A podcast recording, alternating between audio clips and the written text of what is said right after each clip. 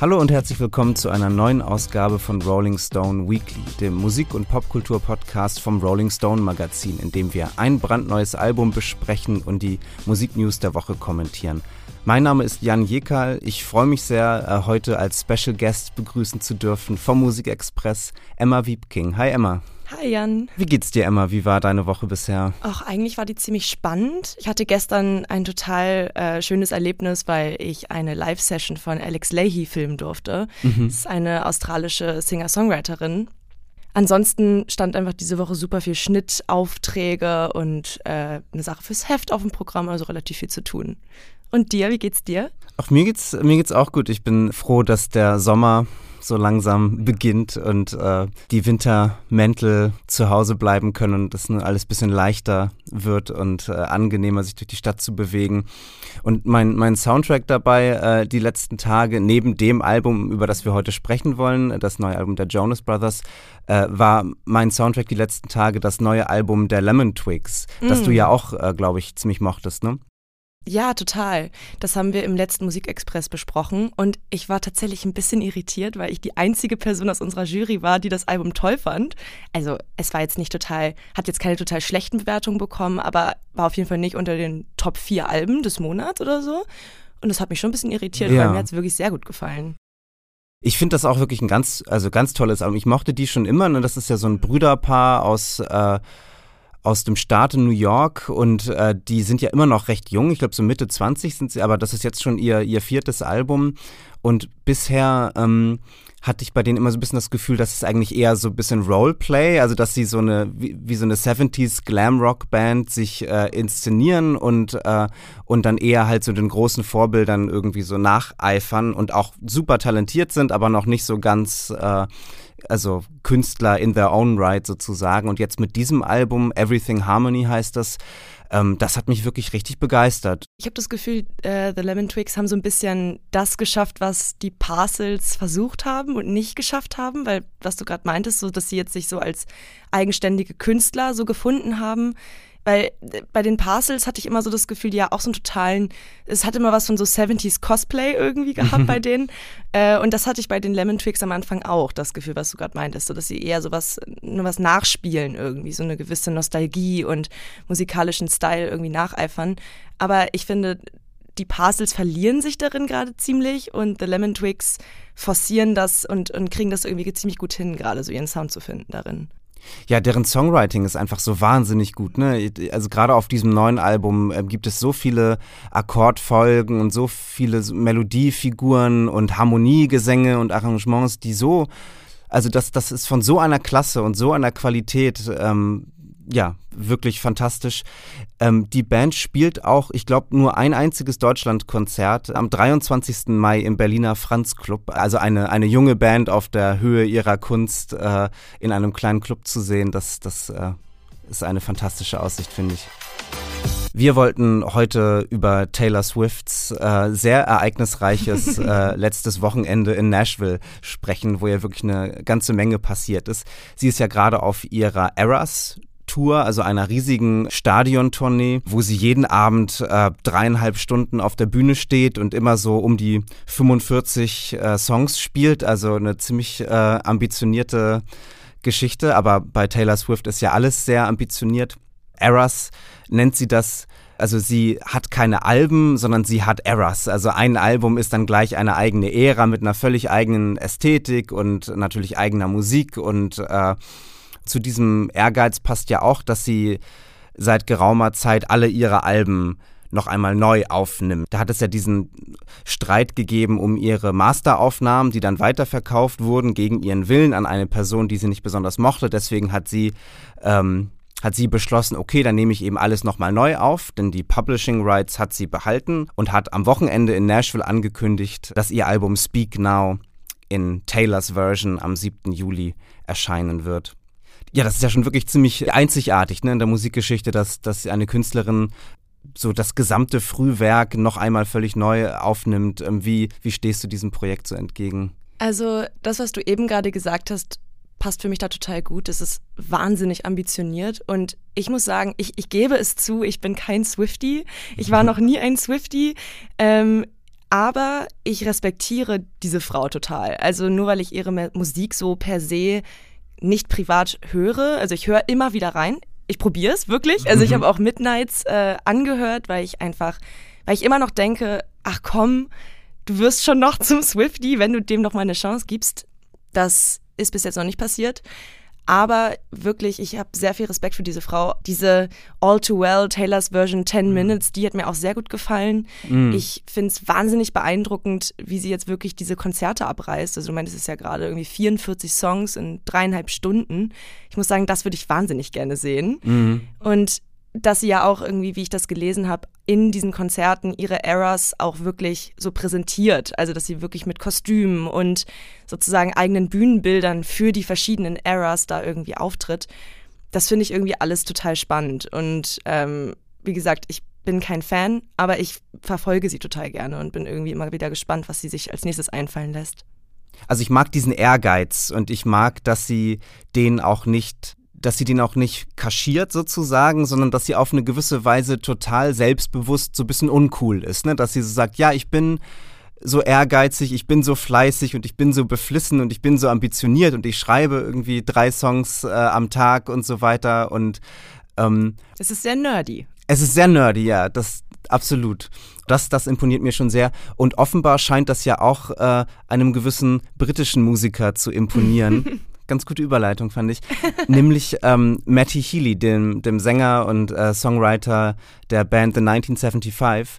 Ähm, da gab es jetzt, ähm, gibt es jetzt seit einer Woche ähm, Gerüchte, dass Taylor Swift und Matty Healy ein Paar sind. Ähm, glaubst du diesen Gerüchten zuerst und was hältst du von dieser, von dieser Verbindung? Okay, ob ich es glaube, ist eine schwierige Frage, weil, wie wir ja gerade schon meinten, so ich habe das Gefühl, Taylor Swift ist keine Person, die irgendwas dem Zufall überlässt. Mhm. Und die plant ja alles wirklich, wirklich Perfektion, also perfektionsgetrieben durch irgendwie. Und es würde mich nicht wundern, sagen wir es, es würde mich nicht wundern, wenn das Ganze eben nicht einfach eine, eine Romanze ist, die jetzt zufällig ans Licht kommt, sondern wenn es entweder eine total geplante Aktion ist, also das, äh, wie das ja auch rausgekommen ist, war ja, dass The Sun, glaube ich, einen Exklusivartikel veröffentlicht hat, dass sie irgendwie madly in love seien und eine anonyme Quelle zitiert hat dabei. Und es würde mich halt überhaupt nicht wundern, wenn das halt auch von denen eingeleitet wurde, einfach weil ich nicht glaube, dass, dass sowas halt dem Zufall überlassen wird. Oder ob es sich dabei eben wirklich um eine PR-Aktion handelt. Wobei ähm, man natürlich auch sagen muss, wofür. Also es gibt eigentlich keinen Grund, weil Taylor Swift ist so am Höhepunkt ihrer Karriere ja, angekommen. Ja. The 1975 ist irgendwie eine super äh, critically acclaimed Band. Also es gibt keinen Grund, jetzt irgendwie einen von den beiden durch so eine geplante Romanze ins Rampenlicht zu schieben irgendwie. Mhm. Ähm, also das zu der Frage, ich glaube schon, dass es stimmt. Ähm, die beiden kennen sich ja auch schon sehr lange. Also was ich gelesen habe, die kennen sich irgendwie seit 2014 oder so ähm, hatten wohl anscheinend auch einen kleinen Fling damals, äh, wenn, es, äh, wenn man den Medien Glauben schenken kann. Ähm, und ich finde es nur sehr, sehr interessant, wie sie es jetzt, wie sie jetzt sozusagen mit dem, mit der Mystery so spielen. Ähm, weil, wie du ja schon gesagt hast, äh, Matty Healy ist ja auch zu dem Konzert in Nash äh, in Tennessee gefahren ja. und hat sich alle drei Shows angeguckt. Es kursieren auf Twitter Videos, wie er und Phoebe Bridgers irgendwie auf dem Balkon tanzen zu Shake It Off und irgendwie lip-sinken zu Lover und es ist alles so. Mm. Sie machen kein Geheimnis draus. Irgendwie, es gibt auch Fotos von Matty Healy am nächsten Tag, wie er mit Taylor Swifts Bodyguard Kaffee holt. So. Also es ist wirklich ja. sehr offensichtlich, das Ganze. Ja, ich könnte mir irgendwie auch vorstellen, dass vielleicht die beiden auch ein bisschen mit den Boulevardmedien so spielen. Total. Also dass es ihnen auch einfach gefällt, ähm, ne, sich ein bisschen darüber also lustig zu machen vielleicht auch und dann sowas wie, ne, wie, wie du gesagt hast, mit dem Bodyguard irgendwie einen Kaffee holen gehen oder so. Ähm, vielleicht ist das doch einfach nur so ein Inside-Joke, ne, dass die wissen so, ja, ne, dann gehe ich mit dem Bodyguard einen Kaffee holen und ist doch klar, dass dann die Paparazzi diese Verbindung dann sofort erkennen und glauben, das wäre ein mhm. Scoop und dabei sind wir halt die Masterminds, die äh, sich dann Spaß erlauben. Absolut. Und was ich auch noch nicht so ganz durchblicke, ist die Rolle von Phoebe Bridgers bei der ganzen Sache. Aha. Weil, ähm, ich weiß nicht, ob, ob du das äh, erinnerst, aber letzten Dezember kam ja dieses Foto, äh, ich glaube auf auf Twitter hat sie das geteilt, wo sie Matty Healy küsst und Bo Burnham steht hinter den beiden und hält so die Arme, so wie so eine Jesusfigur, so über die beiden. Und es war ja in der Zeit, wo man nicht so genau wusste, ist sie jetzt noch mit Paul Mescal oder ist sie schon mit Bo Burnham? Und, ähm, und immer wenn es um Matty Healy und Taylor Swift geht, ist Phoebe Bridgers irgendwie immer dabei. Auch äh, bei dem Konzert, bei dem zweiten Konzert in Nashville, wo er ja mit Phoebe Bridgers dann aufgetreten ist, haben die beiden sich on stage noch geküsst. Ganz kurz. So, es sieht zwar mehr so freundschaftlich aus, ist ja auch eigentlich total egal, was es am Ende war, aber auch das ist doch nicht kein Zufall. Also die wissen doch total, was sie da tun eigentlich. Vielleicht sind ja Taylor Swift, Phoebe Bridgers, Matty Healy und Bo Burnham in einer polyamorösen Beziehung. Boah, das wäre das wäre absolut gigantisch. Dann würde das Internet aber explodieren. Ja, total. Kommen wir nun zum Album der Woche, dem Album The Album der Jonas Brothers. Also wir bleiben auch nach der letzten Folge über Ed Sheeran äh, und jetzt gerade nach der nach dem Intro über Taylor Swift äh, bleiben wir in der Top 40 Pop-Welt. Nächste Woche wird es übrigens um Paul Simon gehen. Also wir, wir sind jetzt kein Top 40 Gossip äh, Podcast. Nächste Woche sind wir wieder bei den alten, äh, bei den alten Helden. Die Jonas Brothers gehörten in den späten Nullerjahren zu den größten Popstars, zumindest Amerikas. Also äh, sie waren nie so ganz international erfolgreich auf diesem Level, aber in den USA ein absolutes Boyband-Phänomen ähm, waren auch beim Disney Channel unter Vertrag, waren Kollegen von Miley Cyrus, auch zu genau der Zeit, als sie gerade Hannah Montana gespielt hat.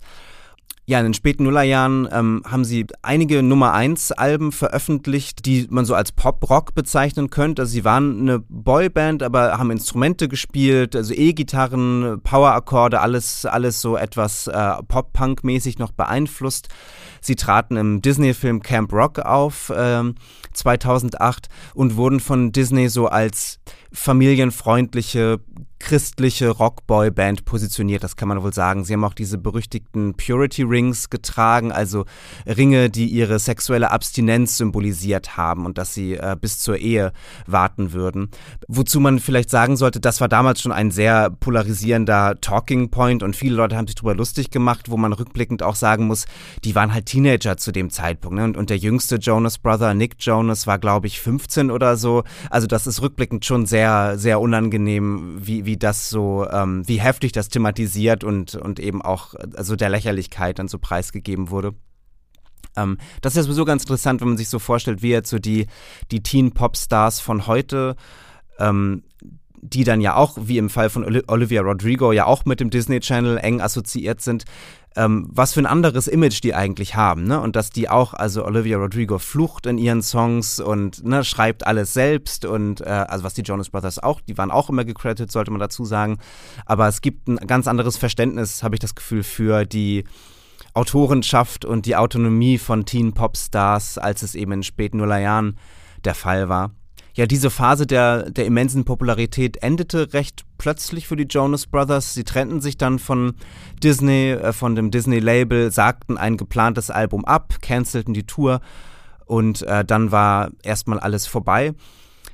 Ähm, nach der Trennung, so in den frühen Zehnerjahren, blieben sie Figuren des öffentlichen Lebens, waren, was man so Television Personalities nennen könnte, vor allem Reality-TV-Figuren, äh, drehten auch Filme, also gingen getrennte Wege, machten unabhängig voneinander ihre, ihre Ventures. Ähm, und kehrten dann aber 2019 nach zehn Jahren Pause wieder zurück als Jonas Brothers ähm, mit einem sehr erfolgreichen Comeback-Album, was, glaube ich, alle ein bisschen überrascht hat. Auch mit, mit der Single Sucker, die ich auch wirklich toll finde. Das ist ein toller, funky Pop-Song, der eine Nummer 1 Single wurde und ihr erfolgreichster Song wurde mit über einer Milliarde Streams auf Spotify. Äh, damit hat wohl niemand so wirklich gerechnet. Und da schließen sie nun an mit The Album, dem neuen Album. Ähm, vielleicht bevor wir auf das neue Album zu sprechen kommen, Emma, was ist so deine äh, Geschichte mit den Jonas Brothers? Hast du die äh, damals in ihrem, äh, in ihrem Pop-Zenit so verfolgt? Wie, wie stehst du so zu denen? Wie jedes äh, Late 90s Gen Z-Kid war ich absolut Disney Channel besessen. so zwischen 10 und 14. Ich war absoluter Fan von High School Musical, Hannah Montana und eben auch Camp Rock. Und ich glaube, Camp Rock war wirklich meine einzige wirkliche Verbindung zu den Jonas Mhm. Brothers, die ja da die Hauptrollen mit äh, Demi Lovato gespielt haben. Und auch dort nehmen sie halt genau die Rolle ein, die du gerade beschrieben hast, so die, die familienfreundliche christliche äh, Jungs-Boyband irgendwie. Ähm, weil ich glaube, in dem Film spielen sie eben Popstars, die aber so ein bisschen abgehoben sind zu dem Zeitpunkt und dann von ihrem Manager dazu gezwungen werden, in diesem Musikcamp als Dozenten quasi zu arbeiten. Und dann sind die so total genervt davon und, und kommen dann aber halt sozusagen zurück zu ihren Wurzeln in diesem sehr rustikalen amerikanischen Camp, äh, wo eben Demi Lovato so eine aufstrebende Musikerin Aha. spielt, die sich dann in Joe Jonas verliebt. Ähm, und auch in dem Film, wie man es ja auch von Disney Channel Produktionen kennt, deren Liebe wird nur über Songs eigentlich rübergebracht. Es gibt, glaube ich, nicht mal einen Kuss in dem Film zwischen den beiden, äh, obwohl sie am Ende quasi zusammen sind. Ja, und jetzt mit dem neuen Album versuchen sie ja, oder es gelingt ihnen auch, würde ich sagen, erwachsene Popmusik zu machen, so. Also ähm, eher so Oldschool-Sounds, es ist so 70s, Philly Soul, bisschen funky. Ähm, es ist sehr poppig produziert, also es ist sehr crisp und sehr clean und sehr, ähm, ja, ich, sprechen wir auch noch drüber, ein bisschen überproduziert. Ich glaube, da sind wir uns einig. Ähm, und nicht zuletzt ist es auch sehr horny und sehr sexy oder es soll sexy sein. Ähm, also auch da, ähm, also die Purity Rings haben sie schon lange abgelegt und jetzt äh, singen sie über Sex like Summer in the Hamptons zum Beispiel. Kannst du dem was abgewinnen, dem neuen Album? Ja, absolut. Ähm, nicht allem. Es gibt wirklich, es gibt ein paar Songs, die mir sehr gut gefallen. Es gibt ein paar, die mich echt ein bisschen kalt lassen oder wo ich das Gefühl habe, da wollten sie etwas und haben es einfach nicht richtig umgesetzt bekommen oder nicht wirklich geschafft. Aber diesen generellen Vibe, so diesen 70s, äh, so ein bisschen Soul-Funk-Stuff, den ja auch Harry Styles gerade sehr populär äh, wieder in den Mainstream gebracht hat, wo man ja deutlich, wo man ja merkt, dass sie auf denselben Zug aufspringen wollen. Dem kann ich auf jeden Fall voll was abgewinnen. Und ich mag diesen lässigen Summer-Vibe, den das Album Mm. auf jeden Fall rüberbringt. Ja. Und wie geht's dir damit? Ja, ich finde Harry Styles ist ein, ist ein total äh, guter Stichpunkt, weil er ja auch ein Boyband-Star war, auch in den späten Nullerjahren und es ja auch geschafft hat, ähm, zu transitionen sozusagen in, in diesen erwachsenen Popstar, ne? Und ich finde auch, dass es, dass es stilistisch auch da, also dass das Jonas Brothers Album stilistisch sehr an Harry Styles erinnert, ähm, auch an diese, ähm, an dieses Handgemachte sozusagen. Ne? Also dass man halt wirklich, äh, man, man hört, das sind echte Instrumente, sehr crispe Bläser und ne, die Gitarren klingen sehr, sehr gut und sehr, ähm, ähm, oder sehr perfekt vielleicht eher. Ne? Gut äh, ist wieder eine andere Frage. Ja, sie klingen fast so hyperreal. Ne? Aber ich finde schon, also ja, du hast ja auch von einem lässigen Summer-Vibe gesprochen und, und den finde ich auch wirklich sehr, äh, sehr einnehmend, muss ich sagen. Also mir hat das Album wirklich gefallen. Ähm, es ist ein sehr kurzes Album, es sind zwölf Tracks, viele Tracks laufen nur so zwei, zweieinhalb Minuten, also man, man hört oder man kann vermuten, dass es auch im Hinblick auf Streaming und auf TikTok und so wirklich ähm, alles sehr kurz und knackig äh, sein soll. Ähm, aber das gefällt mir auch. Also ich habe das Gefühl, dass, dass viele Alben eigentlich viel zu lang sind und äh, gerade auch bei so großen Pop-Alben, also wenn, wenn ich daran denke, dass so jedes neue Drake-Album irgendwie 24 Tracks hat und irgendwie eine Stunde 20 läuft oder so, ne? Ähm, da ist mir irgendwie ein Album, was eine halbe Stunde läuft äh, und aus irgendwie crispen zwei Minuten Pop-Songs besteht, schon wirklich sehr sympathisch. Ja, das ist spannend, dass du das sagst, weil da würde ich dir teilweise zustimmen und teils widersprechen. Ich finde auch, ich finde es auch gut, wenn äh, KünstlerInnen sich trauen, wieder so klassische Popsongs zu schreiben, die nicht irgendwie noch ein dreiminütiges Auto haben müssen. Das, das sehe ich voll. In dem Fall von The Album muss ich aber sagen, finde ich es tatsächlich zu kurz. Es gibt einige Tracks, die mir wirklich gefallen haben, äh, wie zum Beispiel Miracle oder Wings, die ja auch schon als Single erschienen ist, die dann einfach nach zweieinhalb Minuten aufhören und ich mich so frage, so, Leute, ihr hättet auch einfach wirklich noch mindestens 30 Sekunden weitermachen können und es hätte dem Song überhaupt nicht geschadet. Ähm, und ich weiß schon, natürlich wird das auch aus genau diesen Gründen, was du gerade meintest, so passt es zu TikTok. Irgendwie werden die Streaming-Zahlen angehoben, wenn man die Songs kürzer macht. Das verstehe ich alles. Aber ich finde, es schadet manchen Songs auf dem Album eher, als dass es ihnen gut tut. Das verstehe ich. Mir ging es so, dass ich das eher, ähm, dass es mir eher gefallen hat, wie, wie temporeich das Album eigentlich ist. Ne? Also die Songs an sich sind sehr temporeich, die meisten haben wirklich so einen Abtempo-Groove äh, und äh, aber auch, dass, dass man sich dann so durch das, also es ist wie so ein Sommer, es ist wie so eine, ähm, ich konnte mir das sehr gut vorstellen, irgendwie so im, im Sommerurlaub irgendwie irgendwo einen Mietwagen äh, sich Voll, zu mieten ja. und man, man kriegt vielleicht sein, sein, sein Handy nicht angeschlossen oder so, deswegen macht man das Radio an und dann irgendwie läuft da einer dieser Jonas Brothers Songs und dann denkt man irgendwie, ah, das ist ja ganz gut. Ich, ich muss sagen, mir gefällt mir gefällt dieser, äh, dieses Spiel mit, mit Amerikaner ganz gut. Es ist ja sehr viel Name-Dropping, was auch so Orte angeht. Also es ist ja viel, ne? Hamptons, mhm. New Jersey, ähm, was war Montana. Ja, Montana, Montana Skies. Skies. Ja. Ist irgendwie in jedem Song kommt irgendein US-Staat oder, oder ein Ort vor. Und auch bei Waffle House, der Single, äh, die sie jetzt schon rausgebracht haben, das ist jetzt kein Staat, das ist halt ein Ort, den sie halt mit ihrer äh, Kindheit und ihrer Jugend irgendwie verbinden, wo sie nach den nach Auftritten als Familie eingekehrt sind, um zu essen. Und darum geht es ja in diesem Song so. Wir haben uns da voll gestritten, aber eigentlich hatten wir auch tolle Konversationen. Ich bin mir nicht sicher, wie. Als ob mir da nicht dann doch irgendwie so ein bisschen der Twist fehlt oder also ich meine Waffle House ist ja auch ein also es gibt ja wirklich eine, eine, eine Kette, also ein Franchise-Unternehmen, das Waffle House heißt. Äh, und mit denen ähm, werden, also wird das Team der Jonas Brothers sicherlich sich äh, zusammengeschlossen haben vorher und und es würde mich nicht wundern, wenn wenn es da irgendwie einen Deal gibt, dass dass jetzt irgendwie diesen Sommer äh, äh, einmal stündlich irgendwie der Song Waffle House äh, in allen Waffle Houses der USA gespielt werden muss oder so. Ähm, deswegen ähm, ja weiß ich nicht, wie sehr ich so dieser ja sehr ähm, PR-freundlichen Erzählung glaube, das ist ein Ort der, äh, des authentischen irgendwie Zusammenkommens oder so. Aber wer weiß, und das also will ich jetzt auch gar nicht, äh, gar nicht zu sehr in Frage stellen.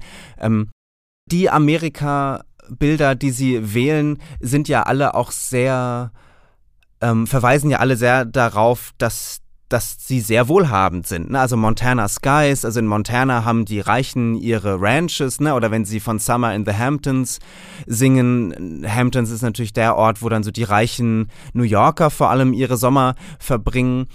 Und das ist ja auch in Ordnung. Ich meine, die Jonas Brothers sind sehr reich und sie singen über das, was sie kennen und das ist eben das komfortable Leben als, als Millionär. Und das ist, ist fair. Ähm, aber ich glaube, da hätte ich mir dann ein bisschen mehr, noch ein bisschen mehr Witz oder ein bisschen mehr Humor oder ein Brechen irgendwie so ein bisschen davon gewünscht. Also wenn ich, ähm, ich musste zum Beispiel auch beim Hören des Albums an die Silk Sonic Platte denken, die glaube ich auch sehr ähm, als Vorbild, die man sehr als Vorbild annehmen kann. Also das Album, das Bruno Mars und Anderson Park vor zwei Jahren gemacht haben, was für mich eines der besten Alben der, der letzten Jahre ist. Ähm, und ich finde den, also Silk Sonic, ist es damals besser gelungen. Da geht es ja auch um das smoothe Leben eine, eine, eines sehr reichen oder, oder, oder von sehr reichen Menschen, die sich dann halt eben sehr lässig und sehr sexy durch, durch die Welt bewegen. Aber wenn dann Bruno Mars zum Beispiel singt, äh, I'ma leave the door open, ne? also er ist in seiner, er ist in seiner Mansion so und, und, und eine attraktive Frau ist mit bei ihm und er sagt dann irgendwie nur so, okay, ich lege mich jetzt mal schlafen, aber ich lasse die Schlafzimmertür einen Spalt offen und du kannst dann ja gucken, ob du reinkommen willst oder nicht. Das finde ich ist so smooth und so cool und so sexy. Und das finde ich gelingt in Jonas Brothers hier nicht. Also wenn sie Sex Like Summer in the Hamptons singen oder so, dann hat das für mich irgendwie keinen kein Witz oder keine Eleganz und keine Smoothness, sondern es ist so ein bisschen, ähm, also mir wird die, die Horniness dann so ein bisschen zu, zu sehr forciert. Absolut. Ich finde vor allem, die Horniness, die sie ja rüberbringen, die funktioniert ja allein deshalb schon nicht, wie bei Silk Sonic, weil sie einfach Brüder sind. Und ich finde das ehrlich gesagt fast schon ein bisschen icky. Also der Song Sex Like Summer in the Hamptons, also der heißt ja Summer in the Hamptons, aber sie singen ja eigentlich die ganze Zeit nur Sex Like Summer in the Hamptons. Ich habe wirklich die ersten fünf Male, wo sie es gesungen haben, gedacht, so, singen sie jetzt wirklich Sex oder singen sie Smells Like? Ich war richtig so, bitte tut mir das nicht an. Ihr seid doch irgendwie drei Brüder, die sitzen doch da nicht zusammen im Studio und sagen so, ich, ich habe auch eine Songzeile raus aus dem Song noch äh, rausgeschrieben. Ähm, I'm deep inside your sand, a different kind of warmness. Und das finde ich weder sexy noch irgendwie schön beschrieben. Ähm, ganz anders, wie es jetzt irgendwie Harry Styles in Watermelon Sugar schafft oder irgendwie halt äh, Leave the Door Open. Das, das, da muss ich dir total zustimmen. Also ich finde, das ist eine, das ist ja richtig smooth und lässig und das ist einfach nur icky auf eine Art und Weise. Weil du gerade nochmal Watermelon Sugar auch äh, als Titel genannt hast, dass man da die Verbindung ja auch nochmal deutlich sieht, ne? Also ähm, also so die Essensmetapher, auch das süße Essen, ne? Watermelon Sugar, Waffle House. Ähm, das Album von Harry Styles heißt ja auch Harry's House, was ja auch an Waffle House erinnert. Ähm, ja, ich denke, da äh, tut man den Jonas Brothers nicht unrecht, wenn man, wenn man feststellt, dass sie da ähm, schon sehr deutlich äh, versuchen anzuschließen. Wie würdest du das Album denn bewerten? Ein Stern, katastrophal, fünf Sterne, Meisterwerk. Wie viele Sterne kriegen die Jonas Brothers? Ich würde sagen, äh, solide 3,5, würde ja. ich sagen. Ja, ich dachte ich auch, ja. Ja.